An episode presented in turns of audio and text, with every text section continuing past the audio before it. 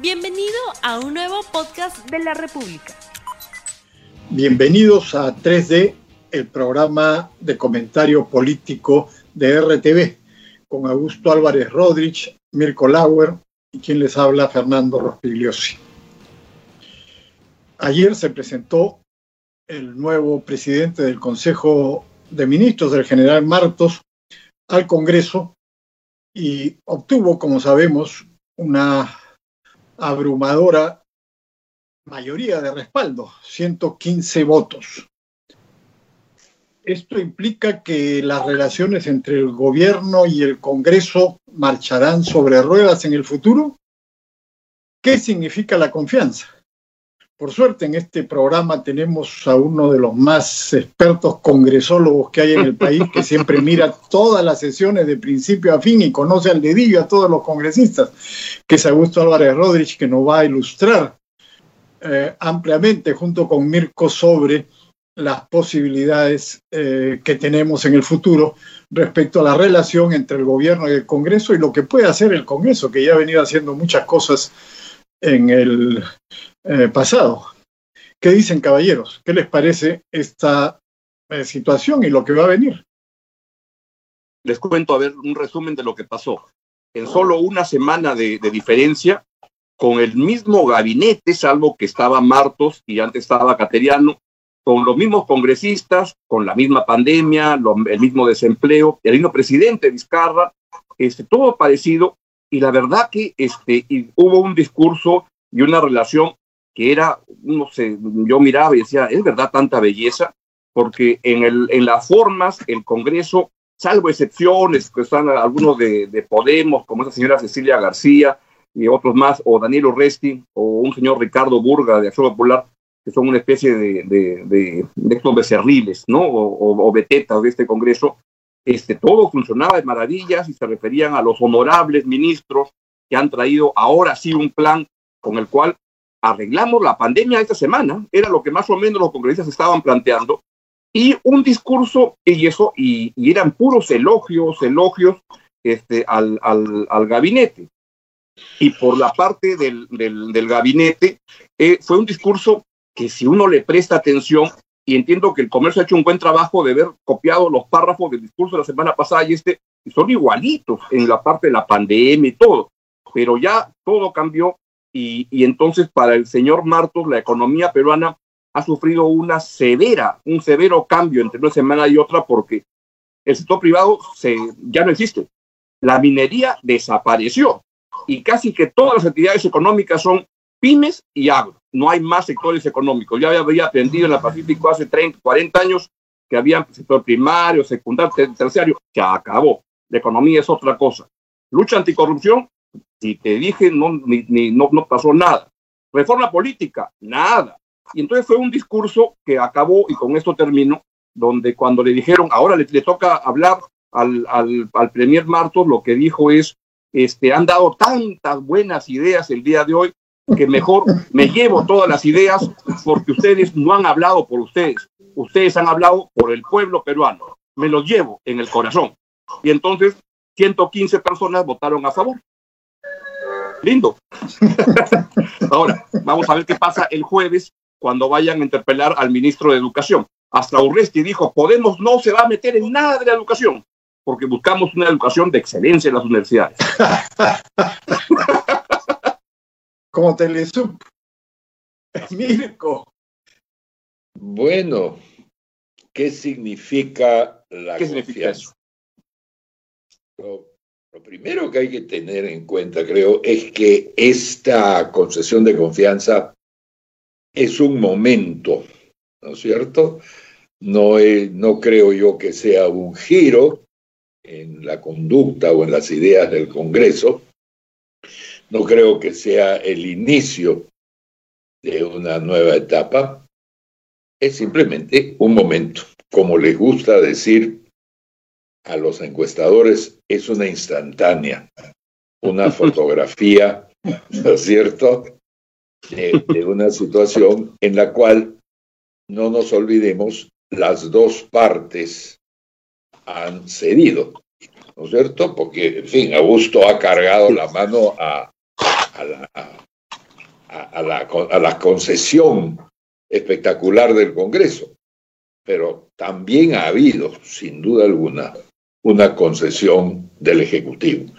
Claro. Entonces, no solo la, concesión de, de, llevar la fiesta en paz luego de que les han volado a un primer ministro, sino también la concesión de evitar, en efecto, una serie de temas ¿no es cierto?, en el sector privado, en la minería, en todos los que ha mencionado Augusto, que no eran en, boca de Cateriano únicamente eh, mensajes al Congreso. Se supone que estos mensajes son a la nación y, y al país en su conjunto.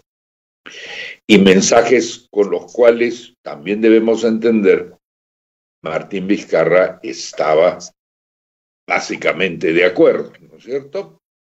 No, no hay mensajes eh, de investidura, digamos, que no pasen por la mirada, la censura y, ¿no es cierto? Y la intervención del presidente de la República. Entonces, este momento yo lo definiría como el momento en el cual eh, los dos poderes han retrocedido, efectivamente, y lo que no tenemos claro ahora es eh, hacia dónde han retrocedido realmente, ¿no es cierto? Eh, puede imaginar algunas cosas, ¿no es cierto? Eh, que Martín Vizcarra quería hacer algo así como una apertura a la derecha, ¿no es cierto? Hacia el sector privado, hacia lo empresarial, y que no ha podido y entonces ha decidido seguir ahora adelante sin su apertura, tal como está. Esto también le va a costar, en el sentido de que eh, los empresarios, el sector privado, las grandes empresas, todos estos grupos eh, no tienen congreso en un sentido en un sentido formal, ¿no es cierto? Pero sí tienen influencia, sí tienen capacidad de protesta y capacidad de reclamo. Entonces, no nos extrañe que parte de la pugnacidad del Congreso se traslade hacia los sectores que han sido puestos de lado en el, en el mensaje del primer ministro Martos. Y en cuanto al retroceso del, del Congreso, Efectivamente, el Congreso ha hecho un caput diminutio, ¿no es cierto? Ha agachado la cabeza, eh, más que frente al Ejecutivo, eh, frente a la realidad, ¿no es cierto? Ha entendido que no se iba a poder mantener vigente eh, si persistía en una actitud tan agresiva como la anterior porque ahí también es necesario fijarse en dos cosas. Eh, una cosa es que haya dado la confianza, que hay muchas maneras de dar la confianza, y otra, la manera en que lo ha hecho, ¿no es cierto? Eh, la virtual ausencia, eh, ya, ya, no solo de críticas al Ejecutivo o al primer ministro, sino la ausencia de debate la ausencia de provocación, la ausencia de una serie de cosas que sí son positivas en, los congresos. Es decir, preguntémonoslo de esta manera, ¿quisiéramos que las relaciones entre el Ejecutivo y el Congreso sigan como las hemos visto el día de ayer? En realidad no. En realidad eh, lo, lo que se define ayer, y sigo en esta definición del momento, es un gran silencio, ¿no es cierto? una especie de ni siquiera un ponerse de acuerdo en estar en desacuerdo, simplemente un ponerse de acuerdo en no hacer nada. Y en ese sentido yo no me alegraría tanto. No es un buen momento y no le va a facilitar las cosas a Martín Vizcarra, porque no hacer nada en el hemiciclo, digamos, no llevar nada al hemiciclo, va a tener un costo en términos de la gestión misma y sobre todo de la, gestión de la pandemia, ¿no? Bueno, una de las cosas que queda clara ahora es que lo que le irritaba a un Congreso de mayoría populista e izquierdista era la posición del ex premier Pedro Cateriano respecto a la empresa privada, la minería. Ese era el tema fundamental. El tema de la educación era un tema, pero recordemos, el ministro de Educación fue aprobado cuando estaba en el gabinete de Ceballos y ha sido aprobado ayer estando en el gabinete de Martos, lo cual no significa, por supuesto, que no vayan a caer sobre él en la próxima interpelación dentro de algunos días. Pero el problema fundamental era que eh, Cateriano mostraba una apertura hacia la empresa privada y Martos no. Martos prácticamente la ha desaparecido, como decía Augusto. Ayer vi un tuit de mi amigo el izquierdista economista Farid Matuk, que decía que coincidía 100% con Martos porque la reactivación debería hacerse a partir de la inversión pública. Es decir, está clarísimo que eh, están contentos con ese discurso, están contentos con que eh, no vaya a impulsar la inversión privada, que es lo que mueve la economía del país finalmente, y están contentos con esos anuncios que han sido formulados en el sentido de que podría eh, nuevamente empezarse eh, una suerte de cuarentena limitada, de empezar a cerrarse nuevamente la actividad económica, con lo cual, por supuesto, la situación empeoraría, ¿no? O sea, la, expansión del virus no disminuiría, pero la economía que está muy golpeada seguiría deteriorándose. Entonces eso es lo que ha decidido esto y como dice bien Augusto, esto no va a cambiar eh, el comportamiento del Congreso, que va a seguir haciendo desatinos en los próximos días y semanas seguramente, ¿no? Ahora, eh, otro asunto interesante que cabe mencionar es que el asesor Maxi Aguiar ya se eh, desvinculó del presidente de la República. Por alguna razón será que está abandonando el barco a estas alturas, ¿no? Creo que no está viendo eh, muy prometedor el futuro. Pero quién sabe si es que abandona el barco, de repente vienen épocas de, candidaturas y va a asesorar a algún candidato, ya hay incompatibilidad de chambas o algo así, ¿no? eso vamos Puede ser. Y como eso, hay muchas cosas por, por ver. Yo discreparía con lo que Fernando plantea un poco porque creo que lo que ha habido más que mensajes de inversión privada o eso, y hay un mensaje que es muy importante, que son unos ocho minutos donde le dan un momento estelar, el momento coda de este gran momento, es cuando habla Manuel Merino a eso de las ocho y cuarto de la noche, como diciendo, ahora viene el mensaje. Y el mensaje es claro para el presidente, mire presidente, acá usted no es el único que corta el jamón, lo cortamos a los, entre los dos y usted nos tiene que escuchar y usted nos tiene que hacer caso. De lo contrario, te pasa lo de la semana pasada. Si te portas bien, pasa lo que está pasando ahora. Y ese fue el mensaje central para el cual le dan el momento estelar, cuando la televisión está ponchando y todo, para que hable Manuel Merino. Y la gran pregunta entonces pasa a ser este momento, como, como Mirko dice, es un momento ahora. Las, encuestadoras dicen, esto es ahorita, ya que pase pasado mañana, ya es otra cosa, otra, otra historia. Entonces, lo que hay que ver es cuánto han cedido cada uno. Y eso lo vamos a ver pronto. Ejemplo, la ONP, el chanchito de la ONP, ¿lo van a reventar para darle gusto al Congreso o no? Por ejemplo, este jueves es la interpelación al ministro de Educación. ¿Se lo van a volar o no? ¿Cuánto van a ceder en que, en que el señor Luna Galvez controle la SUNEDU? Eso por parte del, del, del gobierno. Entonces, ahí hay un espacio en el cual vamos a ver cómo pasa y cómo entiende ahora el gobierno, que es su misión a, partir de ahora. Mira, su, misión, su objetivo, porque también puede ser, va a entrar en un rumbo de, de sumisión al Congreso. Pero lo que ha habido es una pechada mutua entre los dos poderes del Estado y el Congreso le ha dicho, acá tú no estás solo en este baile, somos dos y nos haces caso, este compañero, o ya te atiendes a las consecuencias y ya viste lo de la semana pasada. Todo está por bueno, como, como dice la famosa frase, se necesita tres para bailar el tango, ¿no? ¿Cuál es el tercero? Y, en este caso, ¿no es cierto? El Congreso y, el Ejecutivo han definido una suerte de silencio, ¿cierto? Que yo creo que es un silencio que va a durar más de lo que dice Augusto. Así. Pero puede durar más o puede durar menos. Mm.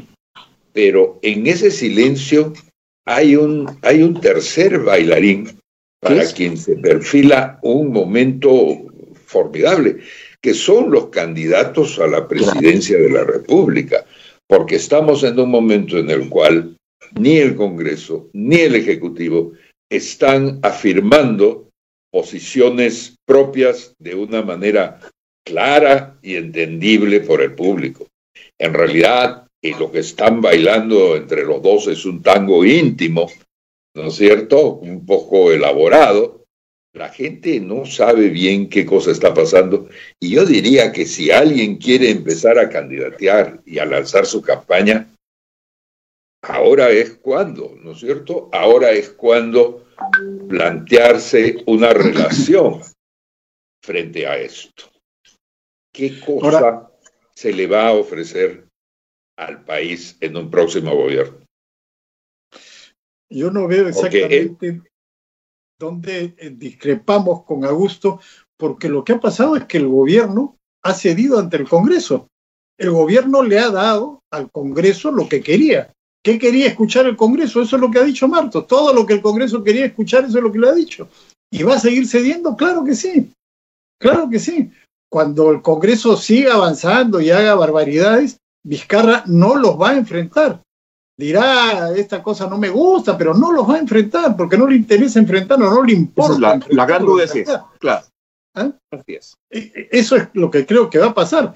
Y respecto a lo que dice Mirko de los candidatos, bueno, ya eh, tenemos una idea clara eh, eh, de que lo, que pueden decir los candidatos a partir de lo que está ocurriendo en esta relación Congreso Ejecutivo, lo que van a decir los candidatos, por lo menos varios de ellos, es lo que la gente quiere escuchar y, van a ofrecer eh, cualquier cosa. Augusto lo definía como que resolvemos los problemas en una semana. Bueno, eso es lo que van a ofrecer, desgraciadamente, los candidatos a partir de esta pésima experiencia que nos está dando esta relación entre el Congreso y, el gobierno, ¿no? Y si alguien dice que en realidad eh, se requiere inversión privada y minería, pues no le va a ir muy bien, como no le fue bien a Cateriano, ¿no? Tú comparas frases, la semana pasada Manuel Merino dijo cuando salió en esa bravata al mediodía, en estas tres semanas el señor Cateriano no ha tenido resultados en la lucha contra la pandemia. Y ayer lo que dijo fue, ya se observa que hay un gobierno que está montado en el tema y que ahora sí lo va a resolver. Así fue. Bueno, pues esperemos resultados entonces en la siguiente semana. Se ha puesto interesante la política. Como dicen, now we are talking business. Vamos a ver.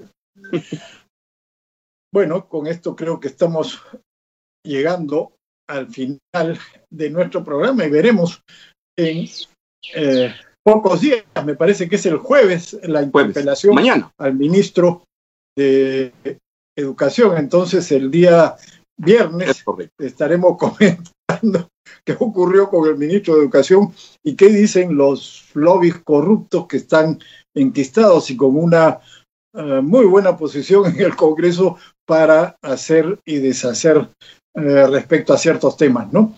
Con esto nos despedimos, recomendándoles, por supuesto, que distribuyan eh, y difundan este programa a través de las redes sociales y nos vemos el viernes a las 8 y 20 de la mañana. No olvides suscribirte para que sigas escuchando más episodios de este podcast.